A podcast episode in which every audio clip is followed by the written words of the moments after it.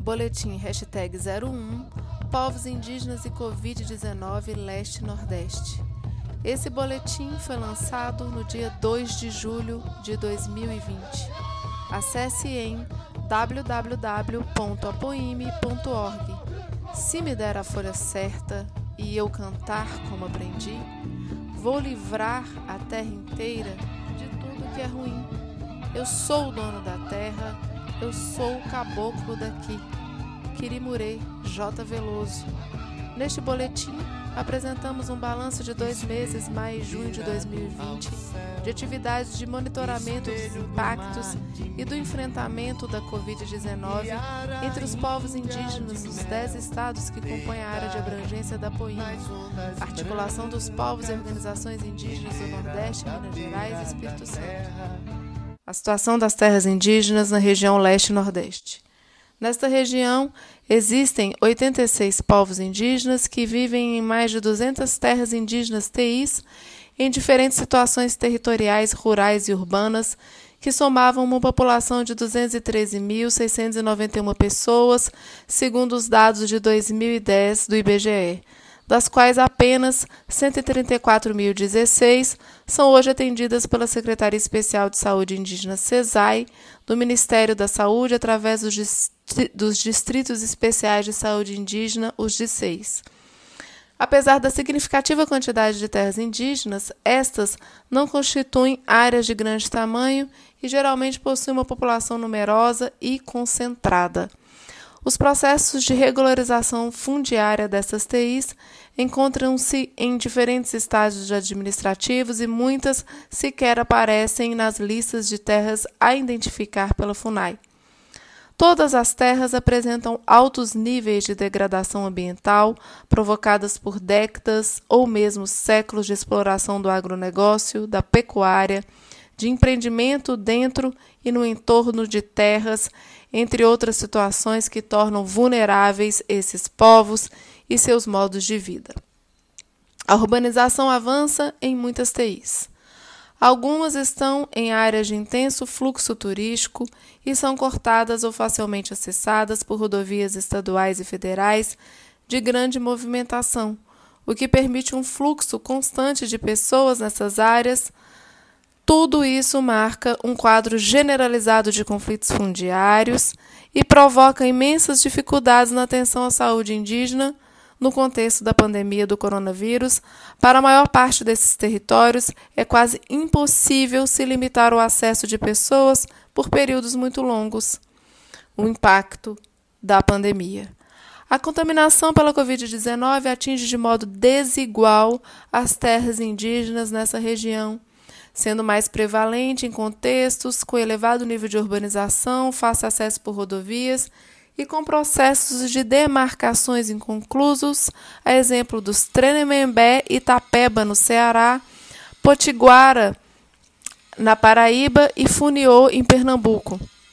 Nestes povos, a contaminação ultrapassa a marca de 100 casos acumulados em dois meses, sendo os três últimos com registros de óbitos a incidência significativa de contaminação também entre os povos Anassé, Ceará, Potiguara, Catu, Rio Grande do Norte, Cariri, Chocó, Alagoas, Tupinambá, Bahia, Pataxó também na Bahia, Tupiniquim, Espírito Santo, Chucuru, Cariri, em Alagoas e nas aldeias urbanas do município de Crateús, no Ceará. A disseminação da Covid-19 tem ocorrido principalmente por via terrestre, seguindo o eixo das principais rodovias da região, como a BR-101, a BR-232, a CE 085, a BR-423 e a BR-020. O Rio São Francisco parece funcionar como uma barreira efetiva à contaminação na fronteira entre Pernambuco e Bahia, uma vez que existem casos nas terras indígenas no lado pernambucano do rio, mas não no lado baiano. Outras regiões sem casos ou com baixa prevalência nas TIs são o oeste da Bahia, Cerrado Piauense, Minas Gerais, Sertões do Ceará e do Rio Grande do Norte. Infelizmente, a curva de contaminação da região como um todo continua ascendente, demonstrando as dificuldades para evitar a propagação da doença, bem como a intensificação do processo de interiorização da mesma. No momento, acontecem novos casos em aldeias e povos ainda não atingidos, que representam uma um sério risco de novos surtos em terras indígenas, onde a atenção e o controle epidemiológico podem, podem ter relaxado um pouco após semanas de intensa mobilização. A distância entre as curvas de contaminação e recuperação segue aumentando ao longo das semanas, conforme podemos observar nos gráficos. Nesse sentido, a pandemia ainda está longe de atingir seu nível máximo nas terras indígenas da região, e ainda que o número de indígenas recuperados da Covid-19 tenda a crescer com o passar do tempo, isso não significa que essas pessoas não possam vir a contrair a doença uma segunda vez. Assim, a manutenção de medidas de proteção e controle no acesso às aldeias é fundamental para a continuidade do combate à disseminação do coronavírus entre os povos indígenas. Iniciativas indígenas de contenção da pandemia. Iniciativas indígenas de autoproteção de seus territórios, com a adoção de protocolos de segurança, fechamento das aldeias e manutenção de barreiras sanitárias, têm sido importantes medidas de contenção e retardo da disseminação do vírus. Em algumas terras, os povos indígenas têm conseguido bastante apoio de prefeituras, da FUNAI e da CESAI. Contudo, noutras situações, há enorme desencontro de iniciativas e mesmo resistência e retaliação com o uso de força policial contra as medidas comunitárias de autoproteção, como foi o caso dos Tupinambá na Serra do Padeiro, na Bahia. Vidas não podem ser números. Até o dia 30 de junho, o movimento indígena registrou 31 óbitos de indígenas na região, conforme o seguinte quantitativo: Pernambuco 12, Ceará 9, Alagoas 3, Rio Grande do Norte 3, Paraíba 2, Bahia 1 e Espírito Santo 1. Nesse total, a CESAI contabiliza 14 óbitos. Alguns ainda são tidos pelo órgão como investigação e outros não foram notificados por se tratar de indígenas que viviam fora das terras ou de grupos não cadastrados pela CESAI. Esse descompasso entre os dados oficiais e os dados do movimento indígena evidenciam que parcela significativa da população indígena ainda não consegue acessar plenamente os direitos constitucionais sendo o dever do Estado ampliar e diversificar a atenção das políticas públicas voltadas aos povos indígenas. A perda dessas pessoas para a Covid-19 não pode ser tratada apenas como uma questão numérica, pois o impacto de seus falecimentos nas comunidades indígenas é grande, representando enorme sofrimento coletivo e a perda de referenciais culturais, de memória e de organização social importantes. Nesse sentido, a atenção, o resguardo e o maior cuidado com os mais, velho, mais velhos constitui um dos maiores desafios no enfrentamento da pandemia entre os povos indígenas. O monitoramento da propagação da Covid-19 nas aldeias tem sido muito dificultado em diversos estados pela falta de transparência nas informações fornecidas por alguns distritos sanitários que, quando lançam seus boletins, omitem dados específicos de etnia e aldeias. Alegam que, ao divulgar esses dados, poderiam estar expondo os povos ao risco de sofrerem preconceito. Contudo, essas informações são sonegadas até mesmo às lideranças indígenas e grupos de pesquisas das universidades que têm feito esforços para compreender os modos como o vírus se dissemina e a doença se comporta. A incongruência entre os dados provenientes do Estado e do movimento indígena exibem não apenas formas distintas de quantificar os impactos da Covid-19 entre essas populações, mas constitui uma questão central no que se refere às responsabilidades do Estado ao iminente genocídio e à efetivação de planos de ação eficazes para combater a disseminação que considerem as especificações culturais desses povos povos indígenas no contexto urbano e não atendidos pelo Estado.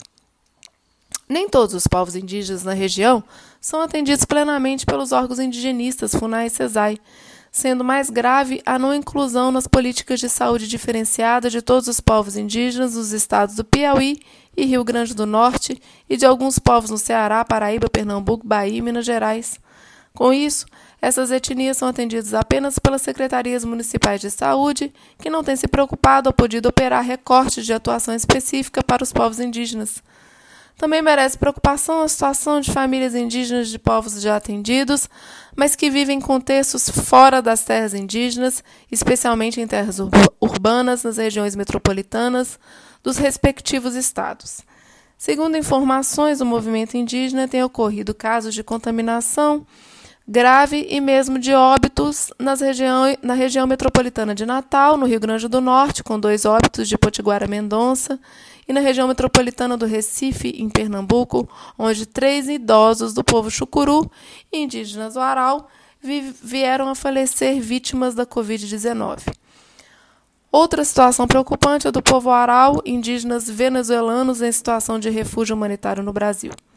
Essa população é bastante numerosa e atualmente encontra-se distribuída em grupos familiares, em abrigos e casas alugadas em diversas cidades de grande porte da região, como Teresina, no Piauí, Mossoró e Natal, no Rio Grande do Norte, Campina Grande, João Pessoa, na Paraíba, Recife, em Pernambuco, Jabo, Jaboatão dos Guararapes, também em Pernambuco, Feira de Santana, na Bahia e Belo Horizonte, em Minas Gerais até onde podemos levantar.